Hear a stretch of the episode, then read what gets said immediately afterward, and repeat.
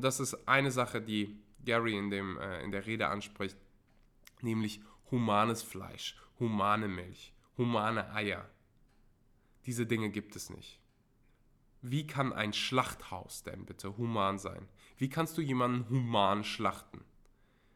Wie kann es human sein, dass ein Tier geboren wird und an, der Tag der, an dem Tag der Geburt wird quasi, quasi schon determiniert, wann es geschlachtet wird? Das ist nicht human. Das ist alles andere als human.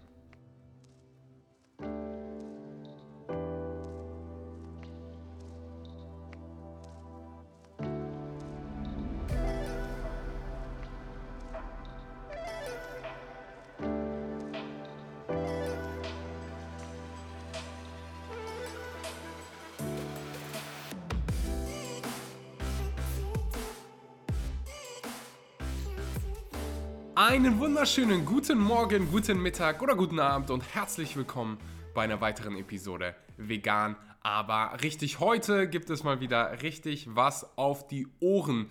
Ich teile mit dir die vermutlich intensivste Rede, stärkste Rede, die du je in deinem Leben gehört hast. Sie hat auf YouTube mehrere Millionen Views. Es geht um Veganismus, es geht um Aktivismus, Ethik, Tierrechte und ich habe mir die Rede angeguckt und ich hatte Gänsehaut 45 Minuten lang.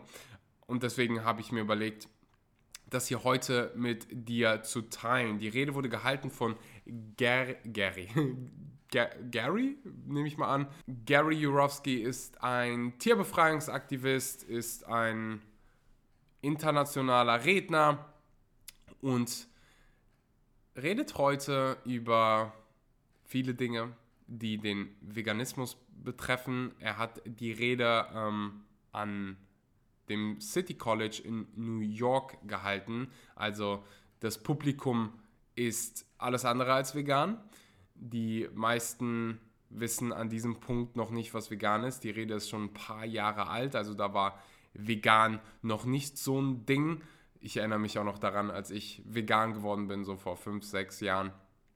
Da gab es noch kein Vegan-Label, da bist du in den Supermarkt gegangen und da gab es sehr, sehr wenige vegane Alternativen. Und wenn du so heute vegan wirst, ist es, gehst du in den Supermarkt und du siehst überall vegane Produkte und ja, das wollte ich einfach mal hervorheben. Es, geben, es gibt so viele negative Nachrichten heute dass wir uns ab und zu auch mal positive Nachrichten reinziehen dürfen.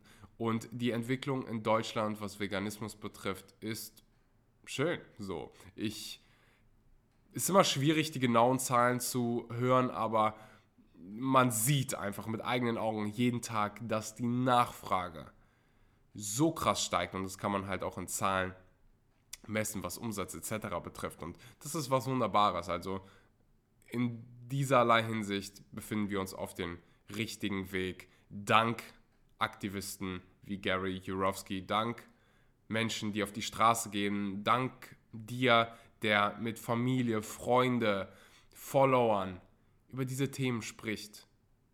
Du weißt gar nicht, stell dir mal vor, in 50, 60 Jahren, wenn deine Enkelkinder zu dir kommen, wenn deine Kinder zu dir kommen werden die dir gewisse Fragen stellen, so wie das bei den alten Generationen war. Und eine Frage wird sein, hey, was hast du eigentlich damals gemacht, als eigentlich allen klar war, was in diesen Schlachthäusern passiert? Hast du es ignoriert? Hast du dich dafür eingesetzt? Hast du Tierleben gerettet? Hast du dich für den Planeten eingesetzt? Diese Fragen werden kommen, weil Unsere zukünftigen Generationen werden darunter leiden. Unsere zukünftigen Generationen werden sich hoffentlich weiterentwickeln, was Ethik betrifft und viele andere Dinge. Als ich damals in der Schule war, habe ich mir häufig die Frage gestellt, wie konnten Menschen nur so ignorant sein während des Holocausts? Wie konnten alle nur ihre Klappe halten und es einfach nur ignorieren? Und ich sehe Ähnliches heutzutage. Ich vergleiche hier nicht Menschen mit Tieren. Ich vergleiche einfach nur Leben mit Leben. Lebewesen mit Lebewesen. Und jeden Tag werden 150 Millionen Lebewesen geschlachtet, weil wir gerne Bacon mögen, weil wir gerne für 2 Euro 500 Gramm Hähnchenbrust kaufen wollen. Und wenn man sich einfach die Fakten anguckt, wie schlecht es für diesen Planeten ist, unsere Regenwälder, unsere Meere sind so gut wie Fisch geleert, Fisch geleert, leer gefischt. Die ganzen wirklich kannst du dir mal eben kurz die, mach mal kurz die Augen zu, wenn du gerade nicht Auto fährst oder Fahrrad fährst. Mach die Augen zu und stell dir mal ein 150 Millionen Tiere vor, die jeden Tag geschlachtet werden. Leg diese 150 Millionen Tiere mal übereinander. Und das ist eine sehr, sehr pessimistische Schätzung. Experten gehen von deutlich mehr aus, wenn man die ganzen Fische etc. hinzunimmt. 150 pro Tag.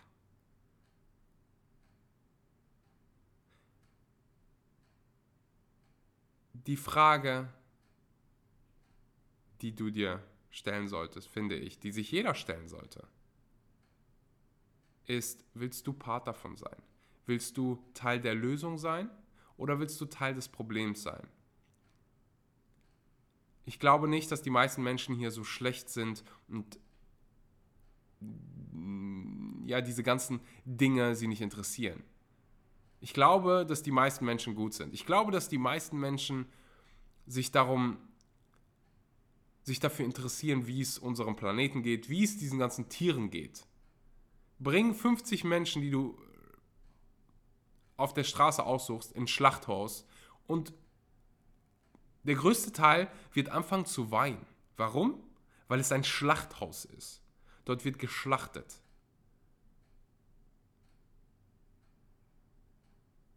Und das ist eine Sache, die Gary in, dem, äh, in der Rede anspricht, nämlich humanes Fleisch, humane Milch, humane Eier. Diese Dinge gibt es nicht. Wie kann ein Schlachthaus denn bitte human sein? Wie kannst du jemanden human schlachten? Wie kann es human sein, dass ein Tier geboren wird und an, der Tag der, an dem Tag der Geburt wird quasi, quasi schon determiniert, wann es geschlachtet wird. Das ist nicht human. Das ist alles andere als human. Das Schöne ist, du kannst Teil der Lösung sein, du kannst dich verändern. Ich sage immer wieder, es ist mir so, so wichtig. Ich glaube nicht, dass ich irgendwie ein besserer Mensch bin, weil ich vegan bin, oder ich glaube nicht, dass irgendjemand ein besserer Mensch ist, weil er vegan ist. Ich glaube nicht, dass du ein schlechter Mensch bist, wenn du jetzt gerade tierische Produkte isst. Ich habe das über 20 Jahre lang gemacht, deswegen wäre es einfach sinnlos oder fragwürdig, wenn ich jetzt hingehen würde und sage, hey, ich habe jetzt das Licht gesehen, ich urteile jetzt über dich, weil ich das jetzt seit 5, 6 Jahren mache. Keiner von uns oder die wenigsten sind vegan geboren und deswegen ähm, mit Empathie an die Sache rangehen. Die Rede, die du gleich hören wirst, ist nicht auf Deutsch, aber es ist sehr, sehr einfaches Englisch. Und wenn du wirklich, wirklich kein Wort Englisch verstehst, dann ist es auch kein Problem. Dann findest du einen Link in der Podcast-Beschreibung zu dem Video. Da gibt es deutsche Untertitel und dann ist es, dann habe ich wirklich eine Lösung für jeden hier gefunden. Ich finde, Nichtsdestotrotz, die Leute, die so ein bisschen Englisch verstehen, sollten sich die Rede auf Englisch anhören. Einfach, um A, dein Englisch zu verbessern. Ich finde, jeder von uns sollte äh, heutzutage Englisch sprechen können. Und B, sind die Emotionen natürlich anders. Ähm, ob du etwas mit Untertiteln hörst oder nicht, finde ich immer. Aber das bleibt dir überlassen. Link, wie gesagt, gibt es unten in der Podcast-Beschreibung. Bevor wir losgehen, ähm, bevor wir losstarten, will ich nur ganz kurz Danke sagen an den Sponsor der heutigen Episode. Das ist Vivo Live. Wenn du dich schon vegan ernährst, wenn du dich vegan ernähren willst, auch für Vegetarier, im Prinzip für jeden Menschen, sollten Nahrungsergänzungsmittel Mittel wie Vitamin B12 und Vitamin D täglich auf dem Plan stehen. Vitamin B12 ist ein extrem wichtiges Thema, ähm, was ich gestern, das habe ich bei, bei mir auch auf Instagram geteilt, noch erklären durfte, ist, dass Vitamin B12 nicht von Tieren produziert wird. Vitamin B12 wird von Mikroorganismen produziert. So, tierische Produkte enthalten teilweise Vitamin B12. Ähm, das hat den folgenden Grund. Diese Mikroorganismen ähm, können im Tier leben und dadurch, dass du das Tier isst, isst du dann quasi ähm, das Vitamin B12 ebenfalls. Ähm, dadurch, dass wir niemanden schlachten wollen, produzieren wir das B12 einfach selber. Das geht vegan, ohne sämtliches Tierleid. Das gleiche gilt für Vitamin D. Vitamin D ist ähm, sehr, sehr wichtig für alle deutschsprachigen Menschen, für alle die, die nicht mal mindestens dreimal pro Woche mehr als 10 Minuten Mittagssonne abbekommen. Vitamin D, ja, ein Vitamin D-Mangel führt zu schwachen Knochen, kannst du, kannst du Depressionen führen und das ist, ja, in gerade, wie gesagt, in Deutschland 30 bis 50 Prozent aller Menschen kriegen nicht genügend Vitamin D. Also mal definitiv Vitamin B12, Vitamin D sichern. Dann gibt es noch so ein, ähm, andere Möglichkeiten, die du bei Vivo Life hast. Veganes Proteinpulver, Maca, Matcha, äh, Fairtrade Coffee, so viele Dinge. Du wirst dich definitiv äh, wohlfühlen. Du kriegst eine 30 Tage Geld zurück Garantie, falls dir die Produkte aus irgendeinem Grund nicht gefallen sollten. Du kriegst 10% auf deine allererste Bestellung mit dem Code SCHMANKY, schreibt sich S-H-M-O-N-K-E-Y. Den Link dazu gibt es auch unten in der Podcast-Beschreibung. Vivo Life so ziemlich die nachhaltigste Firma, die ich kenne. Ein Baum für jede Bestellung wird gepflanzt. Vivo Life hat es sich zum Ziel gesetzt, plastikfrei zu werden. Viele der Verpackungen sind schon plastikfrei und home compostable, also kannst du zu Hause kompostieren. Ähm, ja, that's it. 10% auf deine erste Bestellung, Link in der Beschreibung anklicken. Ich danke dir und jetzt wünsche ich dir ganz viel Spaß, beziehungsweise, ja, es ist halt immer so schwierig, Spaß und solche wichtigen Themen zu vereinbaren. Ich probiere es aber trotzdem so optimistisch und so positiv an die Sache heranzugehen, wie nur möglich. Es ist grausam, was da hinter den Gardinen jeden Tag passiert. Bei Tönnies, bei allen. Darf ich hier irgendwelche Namen? Na, das ist ein Fakt. Da sollte man sich nicht drum verstecken. Bei jedem Schlachthaus. Weil es ist ein Schlachthaus. Jedes Schlachthaus ist grausam. Und du kannst, wie gesagt, Teil der Lösung werden, wenn du darüber sprichst. In einer positiven Art und Weise. Denn nur eine positive Art und Weise kreiert positive Resultate. Hier ist Gary Yourofsky. Okay, I'm going to take you guys on a journey today. And like all journeys in life, there's going to be ups and downs, highs and lows. You're going to like certain parts and dislike other parts. In other words, you will love me and hate me today all at once. But if you listen with an open mind, I promise at the end of the speech, the love will outweigh the hate. The first 30 minutes will be very intense. I'm going to make you feel angry, frustrated, and guilty. Fortunately, the last 15 minutes will be like a comedy roast, so we're going to laugh and giggle. You guys are getting roasted, by the way. So I am going to speak for around 45 minutes, and then we'll do a Q&A session after, so hold your questions until the end. Right now, I want you to think about how you would feel if the moment you were born, someone else had already planned the day of your execution.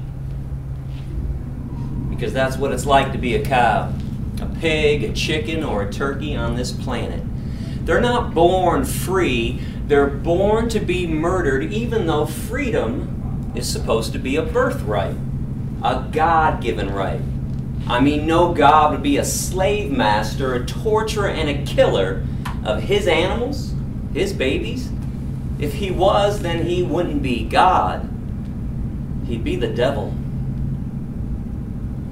If that statement shocks you or brings up feelings of animosity towards me, the problem isn't with me and what I've just said. The problem is that humans have victimized animals to such a degree that they aren't even considered victims.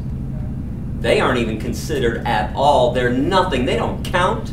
They don't matter. They're commodities like TV sets and cell phones. we've actually turned animals into inanimate objects sandwiches and shoes. It is the greatest magic trick ever performed the animation switch. And besides the money made from selling their flesh and skin and the things that come out of their bodies, there's not even decent value on them as inanimate objects. The American flag, for example, which is nothing but a piece of fabric. The Bible, which is nothing but a book comprised of ink and paper, stir up more emotions than the murder of animals. If there were a barbecue near campus today and people were cooking up steaks and hamburgers, man, there'd be a party. People would actually celebrate the cow who was killed, the person who killed the cow, and the chef that seasoned her dead body. But if someone poured gasoline on the flag or a Bible, struck a match and set it on fire, Lord have mercy. There'd be an angry mob ready to kill somebody. These lifeless, inanimate objects, the flag and the Bible, are more sacred than animals, living, feeling, breathing beings. Animals are victims, the most oppressed ever.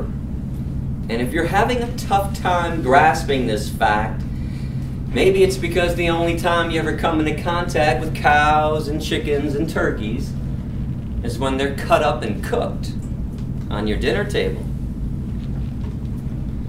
So, good afternoon, everybody.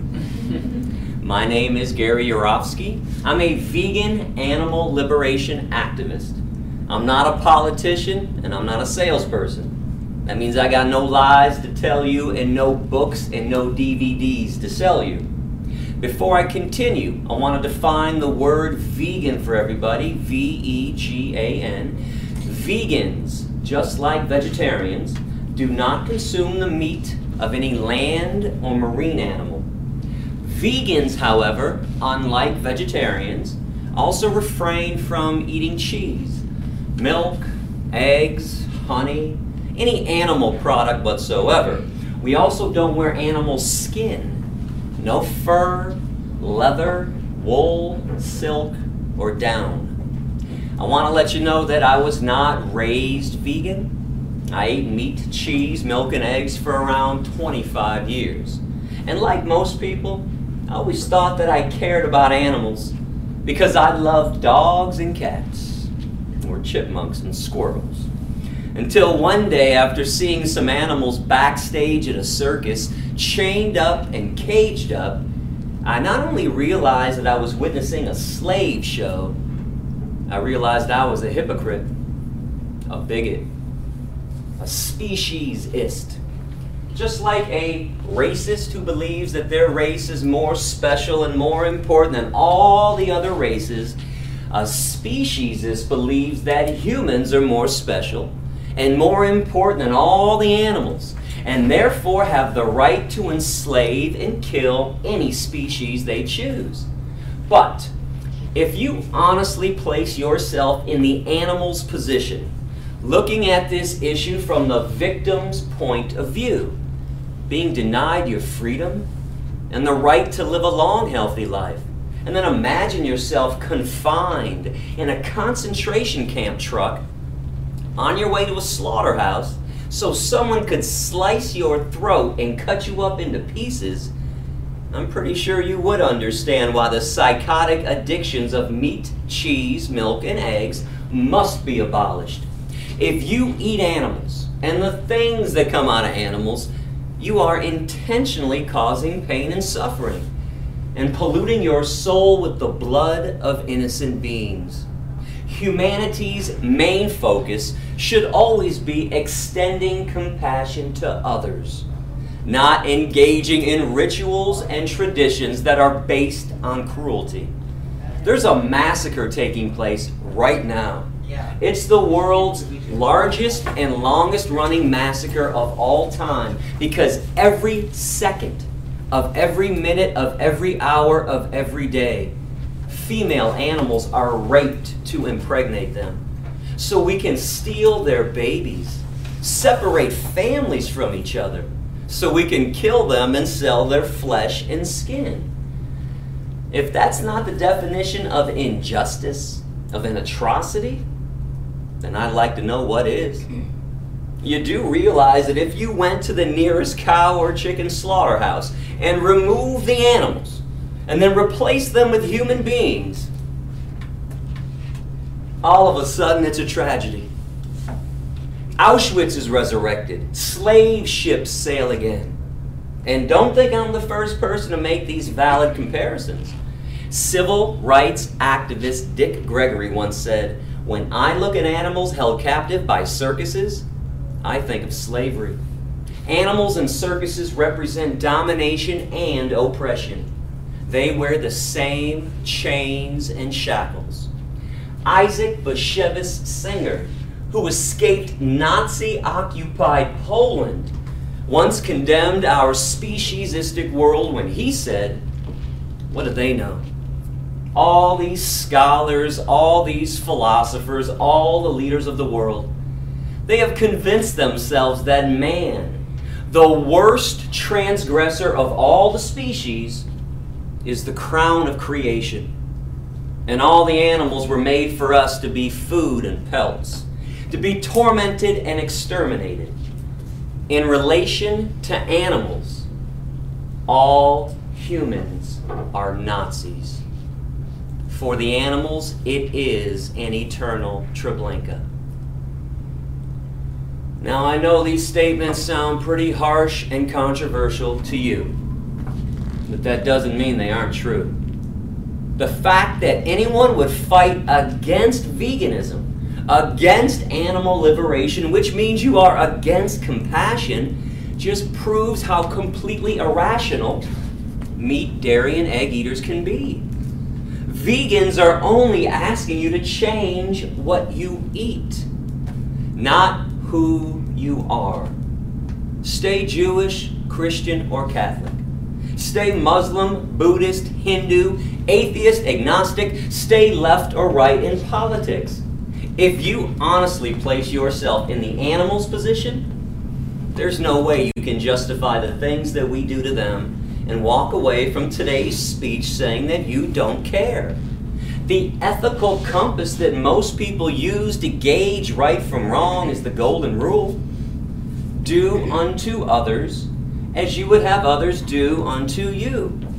Since no one in this room wants to be treated the way we treat cows and pigs and chickens and turkeys and fish, there's no need to search for an excuse today not to be vegan. 60 billion land animals, 90 billion marine animals are killed every year on this planet for a sandwich, for addictions of greed and gluttony what kind of society justifies mass murder?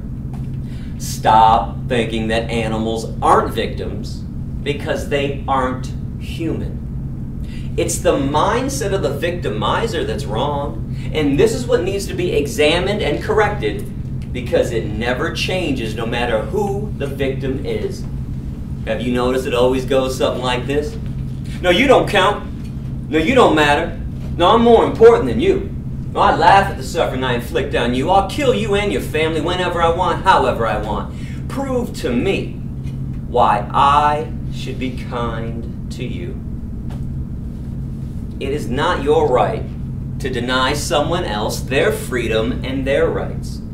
So you can harm them, enslave them, and kill them. That's not what rights are about. That's injustice.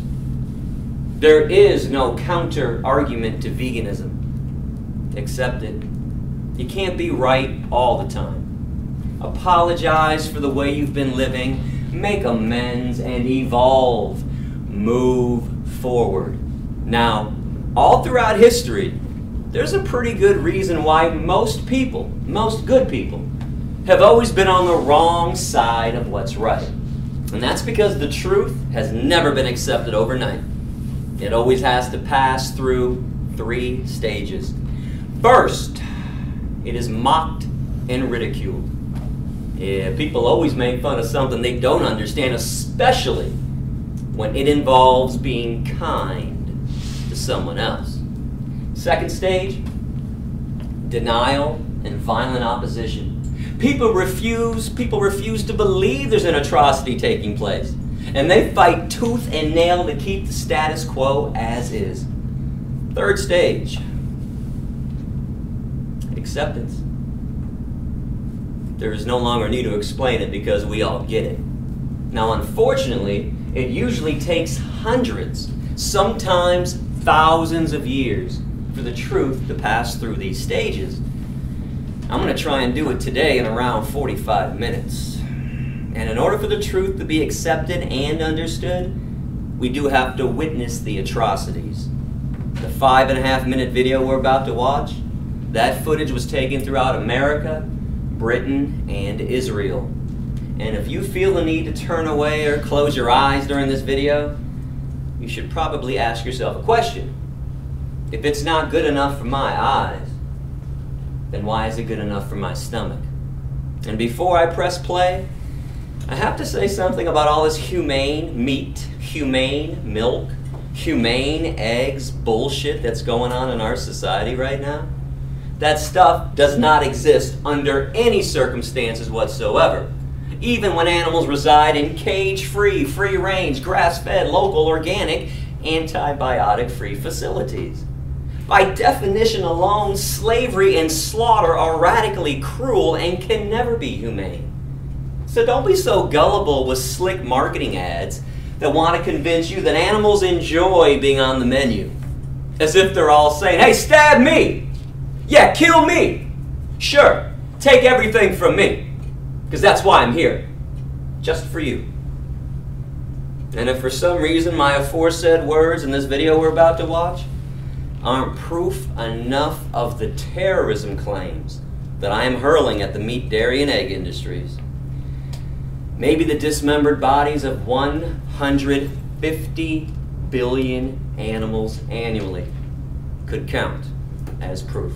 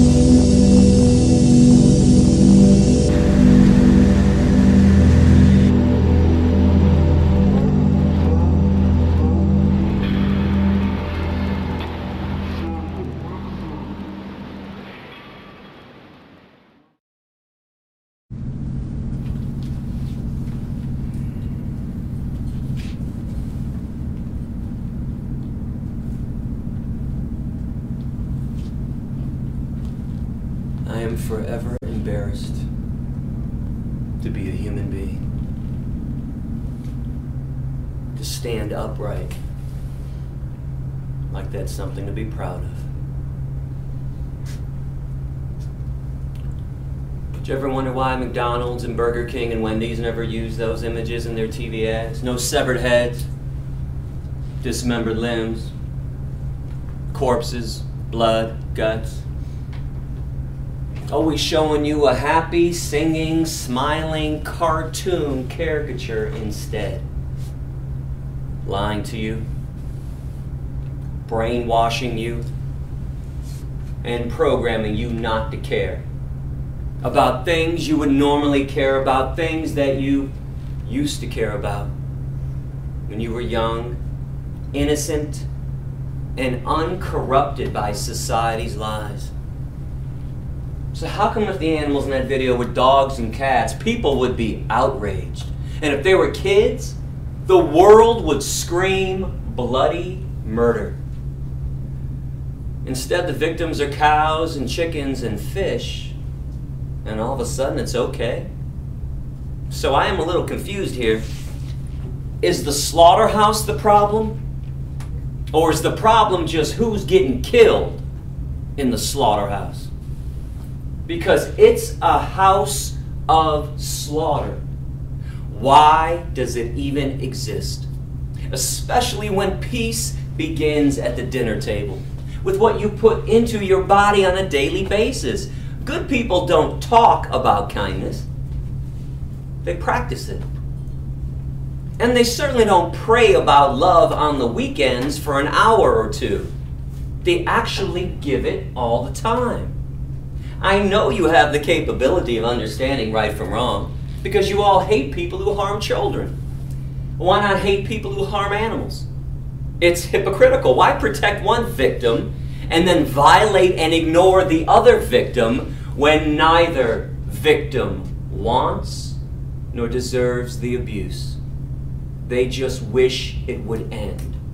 Stop praising the innocence in children and then ignoring and making fun of the exact same innocence in the animals. And everyone has to stop making these idiotic claims that humans are the only ones who are capable of being rational and aware, and that animals operate on instinct only. Can I explain something to everybody in a pretty simple way? Breathing is instinctive. Everything else is a thought attached to an action.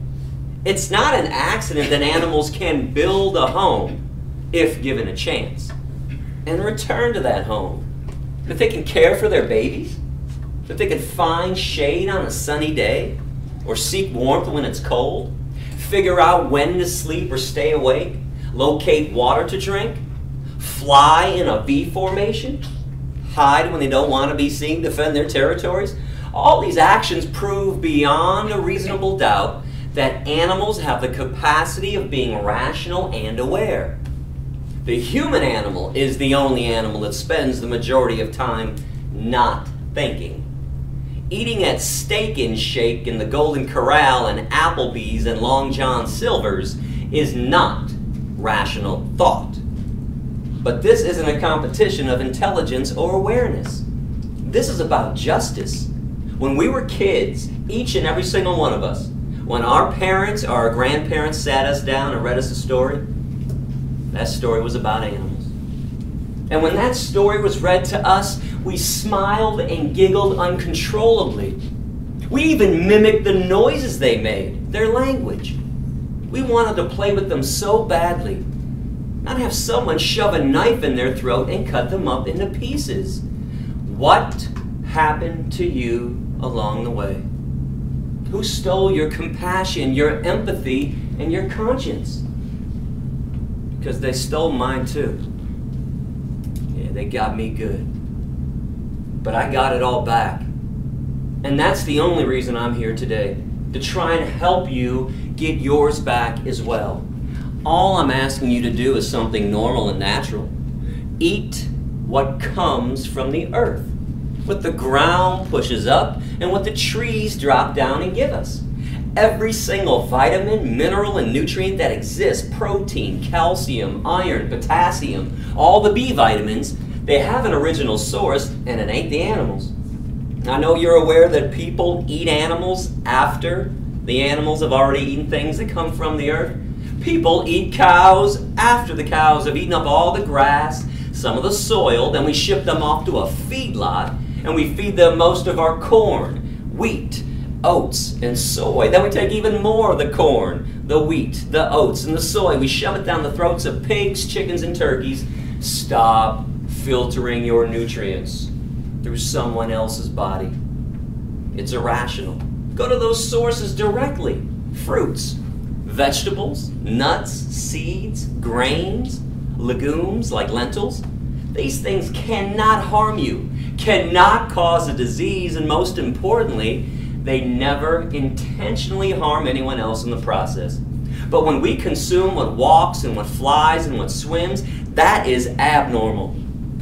Where does everybody think diseases come from? Broccoli? Asparagus? Blueberries? Strawberries? Peaches, nectarines, grapes, bananas? Avocados, onions, tomatoes, cucumbers? And I'm well aware that many other factors can lead to a disease. Stress is an absolute killer. So is lack of exercise and lack of sleep and excessive amounts of empty refined carbohydrates like white rice and white bread and sugar. But animal products, because of animal protein, remain the main cause of every major disease. Check out the All About Veganism section on my adaptt.org website.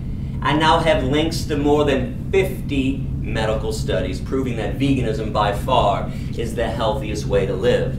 And let me destroy these lies about B12 and the hereditary factor for disease. Now, first, B12 comes from bacteria that live in our mouth and intestines. That bacteria also exists in the mouth and the intestines of all the animals and in the soil. So, you can let your body produce B12 naturally, which is what we and the animals always do. Or you can eat some unwashed organic vegetables once in a while with some dirt still on them, like carrots and celery, and get all the B12 you will ever need. If you check out the vitamin section on my website, I have links to three essays written by doctors, including John McDougall, one of the world's top medical professionals, who states that vegans have a less than one in a million chance of ever developing a disease from a B12 deficiency. You can also see my blood work in that section. Because I got tired of people saying stuff to me over the years like, hey, Yourofsky, bet you got no B12 levels. You've been vegan way too long. I bet your B12 levels suck. So in October 2012, I went and got everything tested. Your B12 levels supposed to be between 271 and 870. I checked in at 543. At that time, 16 years vegan. Now 17 years vegan. Still haven't taken one single pill. Because I don't believe you can find health in a pill. But with this being said, if you decide you want to become vegan today, and I hope everybody does, and your parents or your doctor insist that you take a B12 supplement, then do it. Who gives a shit? It takes two seconds. I'm not an anti vitamin activist. I'm an anti cruelty to animals activist. I'm just trying to give you some good information so you can save yourself 25 bucks on a bottle of pills that you don't even need. And the other myth is that we can't do anything about our health because it's already programmed into our genes. Hey, Gary, that was a great speech, man, but heart disease runs in my family. Breast cancer keeps running in my family. Nonsense. Don't you know what runs in people's families? You should by now. Meat, cheese, milk, and eggs it doesn't count as hereditary when our parents and our grandparents and our great grandparents ate the same disgusting, unhealthy things that we still eat. Actually, that's the definition of insanity. Doing the same thing over and over and always expecting a different result. Baldness is hereditary. You can thank your mom's dad for that. Eye color is in the genes. Cystic fibrosis, Down syndrome, that's in the genes heart disease and cancers are not. Now, I want to break this down for you even further. I'm going to show you exactly who's been lying to you all these years. Because according to the dairy industry itself, the main reasons they exist are so you can get protein and calcium. Now, unless you plan on starving yourself to death, which I do not recommend, it's impossible not to get protein. You couldn't even do it if you tried, because every single plant on this planet contains protein. Even fruit is around 5% protein. Vegetables have plenty of protein nuts and seeds and grains. Beans and lentils, by the way, 25% protein. One cup of tempeh, tempeh is a meaty-like substance made from fermented soy. One cup has more than 30 grams of protein. And the seaweed spirulina, 79% protein. So again, unless you're planning on a starvation diet, it's impossible not to get your protein intake for the day. As for calcium, which is abundant in the plant kingdom, like every nutrient that exists, that's where nutrients come from. Plants, not from the animals. Best sources of calcium, by the way, are almonds, broccoli, parsley, and sea vegetables, seaweed. But check out that vitamin section on my website. I now have a detailed list of the best sources for more than 100 nutrients. But the dairy industry, boy, they love to say, eat some cheese, drink some cow's milk, strong bones, strong body. Milk does a body good. Happy cows, got milk. Most people eat dairy products three times a day. I mean, you can't even get a sandwich anymore without cheese. People put cheese and meat on salads too. And by the way, if you're eating a salad with meat and cheese on it, it's not a salad. Stop that shit. It's a sandwich without the bread, all chopped up in little pieces put inside of a bowl. Spare me the chicken salad, tuna salad crap. A salad is comprised of vegetables and plant products only. And if you're lucky enough to find this vegetable only salad somewhere, what's the first thing people have to say to the waiter like an addict? Yeah. Hey, uh, can I get some ranch or some Thousand Island? Can you please pour some dairy all over these vegetables for me? So, in our society, where everybody is hooked on dairy, I mean hooked like it's been laced with cocaine and Percocet, most people can't even fathom one meal, let alone one day or a lifetime without cheese. In fact, if you want to know why vegetarians never become vegans, cheese on a baked potato, cheese on a broccoli, cheese on everything, and so even lactose intolerant people eat cheese. So, we have all these animal products coming into our diets for breakfast, lunch, and dinner every single day without exception. Snacks, too. Did you ever wonder why nearly every other commercial on TV has something to do with pills and illnesses? And why our parents and grandparents have to take multivitamins every day? And why there's a drugstore, drugstore, on every street corner pushing vitamins and pharmaceuticals on everybody. After all, we do live in a meat, dairy, and egg eating world. You think maybe people need pills and people become sick because meat, cheese, milk, and eggs are pure and utter garbage with very little to no nutritional value whatsoever? And let me mention something quickly about the environment and world hunger. Because a lot of people keep telling me that they care more about humans than animals, so they can never become vegan. As if eating some tofu today instead of a hamburger is going to mess up your human rights activities for the day.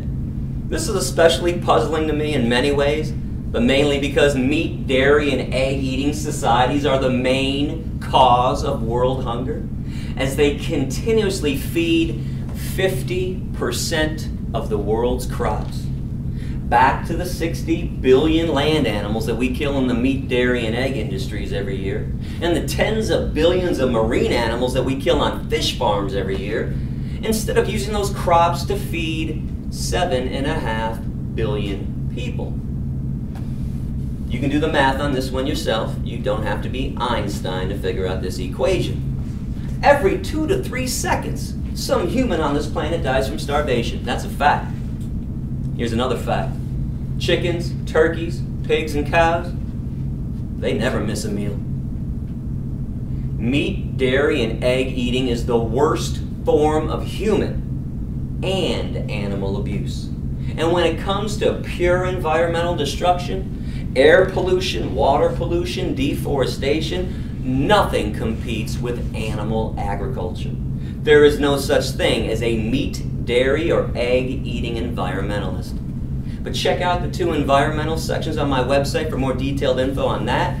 Because I want to spend a little more time right now condemning the dairy industry. Because when it comes to cruelty, I think there's more cruelty in a piece of cheese, in a glass of milk, in yogurt, than there is in meat.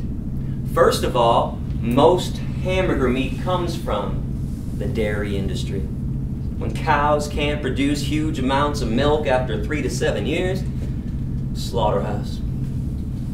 If given a chance, God forbid, cows can live to be 18 to 25.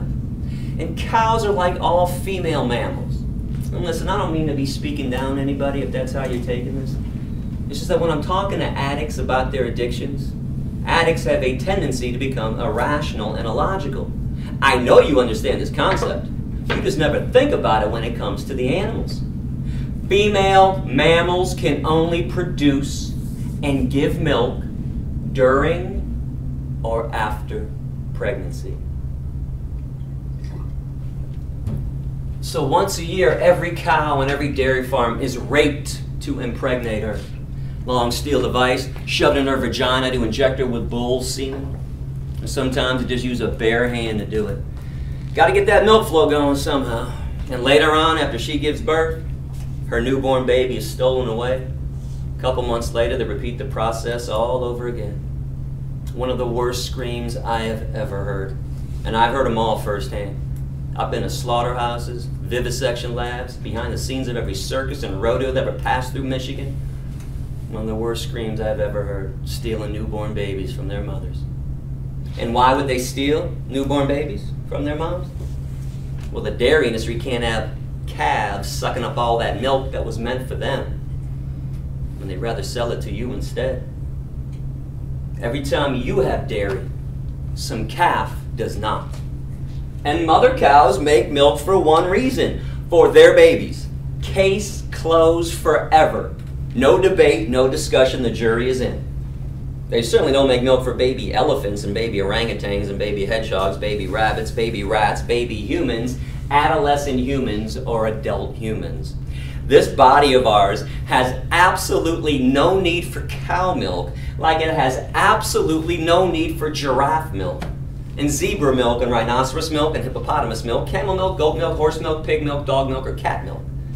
The only milk that we ever need comes from our own mother, our species. That's it. And after the first few years of life, we never need one drop of milk ever again. But if you want to include some kind of some kind of milk in your diet like I do, it is finally time for some good news. Because I can see it on some of your faces, I can sense it in the room. You're like, damn, did you drive all the way from Michigan to New York to verbally abuse us? Lighten up, man. Actually, I came here today to show you what you've been missing. Because everyone's got those blinders on nice and tightly. Everything you like to eat and drink, the taste, the smell, and the texture. We got a vegan version for you. It's been veganized. There's soy milk, rice milk, almond milk, hemp milk, coconut milk, oat milk, hazelnut milk, sunflower milk, and flax milk. You can mimic the taste and texture of meat with tofu and tempeh and seitan. Plus, we got all those vegan meats made from plant products, not from chemicals. What about ethnic food? Middle Eastern food, falafel, tabbouleh, hummus, majedra, lentil soup. Asian food, stir-fried vegetables and tofu. Just remember when ordering Asian dishes, always order those dishes without fish sauce added to it. Indian food, aloo gobi. It's cauliflower, potatoes, and curry. It's delicious. Chana masala, chickpeas, and tomatoes.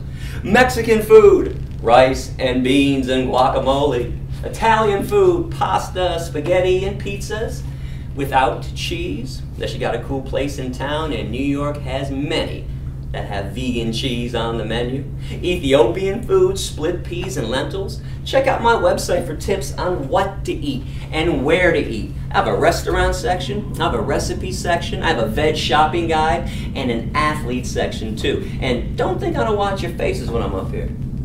That's what I do when I'm preaching. I'm watching all your expressions. How come when I talk about tofu and pizzas without cheese, boy, catch a couple people in every classroom start to wrinkle up their noses a little, eyes get a little wide and bulging, start glancing around the room at your friends like, tofu, is this guy crazy? Tempeh must be out of his mind. What the hell is seitan? Seitan, by the way, not Satan, seitan. It is wheat meat. It is meat that is made from wheat. So how come tofu and even fruits and veggies are considered gross to most people, but meat? Time to break meat down for everybody. You got five components to meat blood, flesh, veins, muscles, and tendons. The cut up corpse of a dismembered body? How does meat not qualify as disgusting and gross to everybody? How in the world is a liquid, a liquid that oozes out of a cow's udder, a secretion that's loaded with pus that drips from an animal's body, how is this not considered gross? Oh, and let me tell you about the pus in the cow's milk. It'd be my pleasure. When you hook machines up to the udders of cows three times a day to suck them dry, those machines cause massive amounts of infections and irritations on the inside and outside of the udder. Then, when you add all the bovine growth hormone and all the genetic engineering that's been done to a cow's body to make sure she produces huge amounts of milk, which always leads to another infection, the machine doesn't know what not to suck out pus and mucus and infections right into the milk. And yes, milk is pasteurized. But exactly when did pasteurization become a removal process? Last time I checked, it was a sanitation process, meaning you're only sanitizing pus. And if you want to look this up online, well, you don't think the dairy industry would ever use the word pus when they write about this problem in their own trade journals, do you? Now they're going to deceive you again. Look up the scientific term for pus somatic cell count. S O M A T I C. Oh, and let's talk about some other disgusting things that you guys love to eat. Did you know that the backside of a bird is called a cloaca? C L O A C A. It was the opening scene in the video. You can pop that back in if you want to see it. Uh, it's one hole. It is one hole, but it serves many purposes. It's the poop hole. It's the pee hole. It's the vaginal fluid hole. And it's the hole where your omelets and scrambled eggs come from. Yeah, I remember back in the day, I used to love my scrambled eggs with shit sprinkles, urine splatter, and goo juice all over it too. Because you know when you crack that shell over the bowl, all those microscopic particles fly every which way. And if you guys think it's normal and natural to eat something that's been marinating in feces and urine for hours and hours, I got a brand new challenge for everybody. I always like to have a new challenge every single semester. This is the egg challenge. When you get home from school later today, I want you to go to the bathroom. Fill her up. Everything. Don't flush though. Then I want you to stroll on over to the kitchen, open up the fridge, grab yourself an egg, take it back to the toilet. If you even have the courage to stick your hand in there and grab it back out, and you can wash it when you're done, bleach it, do whatever you want to it, are you still going to want to eat it? And that's your own shit. That's your waste. Now you're talking about a hen that you don't even know her butthole? And what about vomit? Come on, you guys love vomit. You adore some vomit in, on, and all over your food. Better give this one a pretty name. No, no one's going to want to buy and eat vomit unless we call it honey instead. Honey comes directly from a bee's stomach. It's regurgitated right through a bee's mouth. You can look that up with any wildlife biologist, but nobody wants to eat bee vomit nut Cheerios. We want honey nut Cheerios, so we lie to ourselves and play euphemism games. The standard diet of a meat, dairy, and egg eater is blood, flesh, veins, muscles, tendons, cow secretions, things that come out of a hen's ass, and bee vomit. And we're not done yet. I'm not going to let you off the hook that easily while I got you here today. Because we top it all off, in my opinion, because every single year when people start cooking turkeys for the holidays, Boy, people take a dead turkey, carve out a really big hole in that dead turkey's ass, take some stuffing, and shove it inside their dead empty ass, and use their little dead ass as an oven to bake some bread. Somebody else's dead empty bacteria laden ass to make bread? Ass bread? And people think vegans are weird? Because we eat tofu? I tell people one of my favorite meals nowadays yams and barley. Hook me up with some yams and barley for breakfast, lunch, or dinner. And I'm a happy guy. I know how most people are, though. I tell them this and they're like, what? You just eat vegetables and grains for dinner? Yeah, I don't know, man. That's kind of weird. okay. But somebody else's rib cage sitting on your plate, that's not weird. Severed legs, sliced up thighs, and mutilated breast on your plate isn't weird and doesn't make you think twice. Is bestiality weird to anybody? Doing sexual things with animals? Because I used to think everybody thought so, but not even close, my meat, cheese, milk, egg loving friends. Because you engage in carnivorous bestiality on a daily basis sometimes multiple times a day. You eat things that come out of a hen's ass and shove things into a turkey's ass. You eat breast, legs, and thighs, and then you pay somebody else to sexually molest a cow and squeeze her nipples for you so you can steal her milk? Man, you guys are obsessed with bird asses and cow tits. Enough already. Seriously? Is it possible to step into the 21st century? and stop mimicking the behavior of cavemen and cave women? You got a choice today. When you leave this room, you can choose to become radically kind. To never intentionally harm another animal for breakfast, lunch, or dinner ever again. These animals have never violated you or taken advantage of you in any way. The least you can do is return the favor. Or Stay radically cruel. Keep the status quo as is. Make sure animals have their babies stolen from them. Make sure their horns are cut off, beaks sliced off, testicles ripped out. Make sure they're raped. Make sure they never experience one drop of human kindness. And make sure there's a knife in their throat every second of every minute, of every hour, of every day, for eternity. I hope you make the right choice. Isn't it rough enough being an animal on this planet with us around? As we claim everything for us. The land is ours. We pollute the air, the water, destroy the forest and the mountains. Do we have to maximize the cruelty that they already endure by eating them on top of it all? You want to talk about pouring salt into somebody else's wounds? 98%. And I want to leave you with this stat 98% of animals who are abused and killed on this planet are abused and killed by the meat, dairy, and egg industries.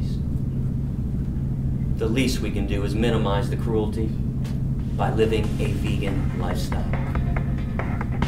thank you guys for listening. I do appreciate the open that's out there today.